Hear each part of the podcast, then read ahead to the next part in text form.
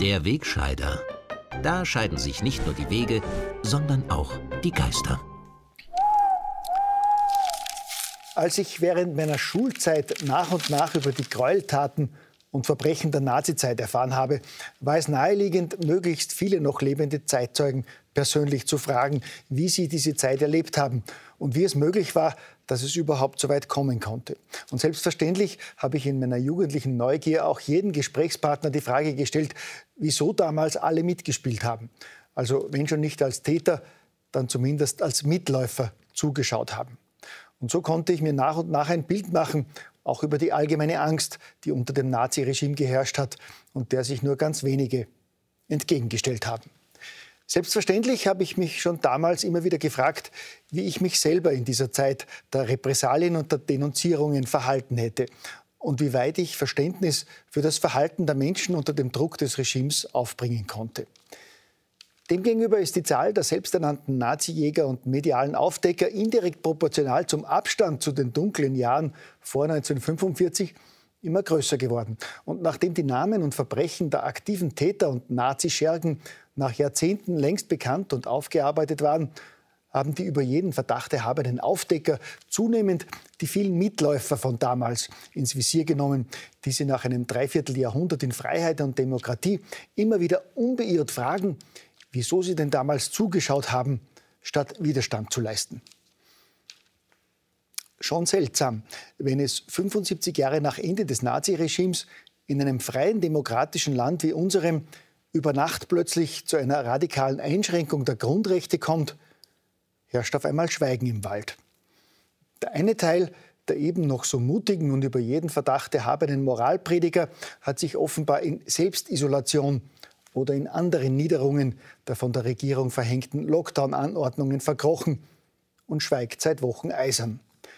Der andere, primär in den Medien angesiedelte Teil hat offenbar über Nacht seinen demokratischen Kontrollauftrag über Bord geworfen und sich von kritischer Berichterstattung eilends verabschiedet. Stattdessen macht sich ein Großteil der Medien gestärkt durch üppige Regierungsinserate und Sonderförderungen, zum eifrigen Erfüllungsgehilfen, der nicht nur wochenlang die Zwangsverordnungen der Regierung kritiklos verlautbart, sondern auch aktiv mithilft, aus allen Rohren auf Kritiker zu feuern und wacker versucht, jeden Widerstand schon im Keim zu ersticken.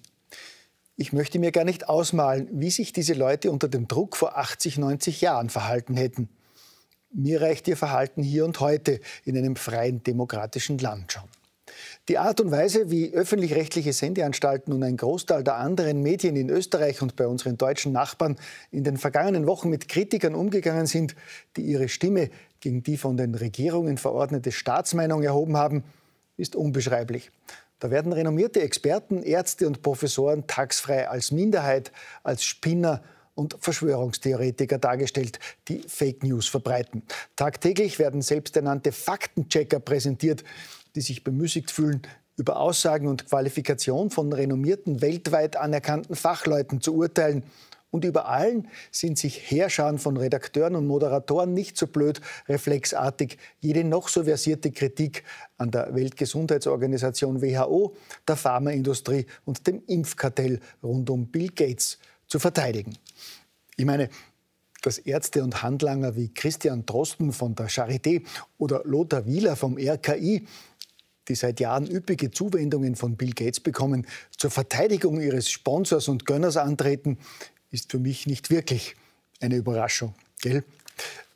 Dass das auch vermeintlich unabhängige Medien derart plump und offensichtlich tun, wird ebenfalls leichter verständlich, wenn man weiß, dass die Bill und Melinda Gates Stiftung nicht nur die WHO, Krankenhäuser und Gesundheitsinstitutionen finanziert, sondern auch renommierte Medien wie den Spiegel, die Zeit oder Le Monde und da rede ich jetzt nur von den offiziell bestätigten Zuwendungen. Das erklärt vielleicht auch besser, warum der Spiegel und andere Mainstream-Medien jenen Beamten im deutschen Innenministerium, der in einer fundierten Expertise gefordert hat, den Lockdown sofort aufzuheben, weil er täglich schwersten Schaden anrichtet, als verwirrten Einzeltäter verunglimpft haben, der zu rechten Verschwörungstätern zu zählen ist. Der Beamte ist nach Bekanntwerden seines Krisenpapiers natürlich sofort vom Dienst suspendiert worden, während die mediale Verteidigung von Bill Gates munter weitergeht. Der smarte Computerkrösus und Menschenfreund bekommt taxfrei eine Bühne in den Nachrichten der ARD. Er darf seine erschreckenden Pläne einer globalen Zwangsimpfung auch ohne jede Einordnung in ganzseitigen Gastkommentaren in österreichischen Zeitungen verbreiten. Und er spricht im Interview mit dem US-Sender CNBC ganz offen davon, dass er bei einer globalen Impfung mit 700.000 Impfopfern rechnet. We have, you know, one in 10,000 uh, side effects. That's, you know, way more, 700,000 uh, you know, people who will suffer from that. Bill Gates spricht hier also selber davon, dass es bei einer Corona-Impfung, die er mit allen Mitteln durchdrücken will, bei einem von 10.000 zu äh, Side-Effects kommen wird. Dass also zumindest 700.000 Menschen weltweit Opfer von Nebenwirkungen wie dauerhafter Behinderung oder Tod werden. Die Verantwortung und die Kosten der Entschädigung will überraschenderweise aber nicht Mr. Menschenfreund übernehmen. Das sollten vielmehr die Staaten tun meint Herr Gates. Doch auch Aussagen wie diese halten seriöse Medien wie den ORF nicht davon ab, Bill Gates weiter uneingeschränkt zu verteidigen und Vertreter der permanenten Panikmache weiterhin als renommierte Wissenschaftler zu präsentieren, während Kritiker beharrlich als Verschwörungstheoretiker diffamiert werden. Auch von staatlicher Seite wird fortwährend versucht, lästige Kritiker mundtot zu machen. Selbst jene, die im Beraterstab der Regierung sitzen.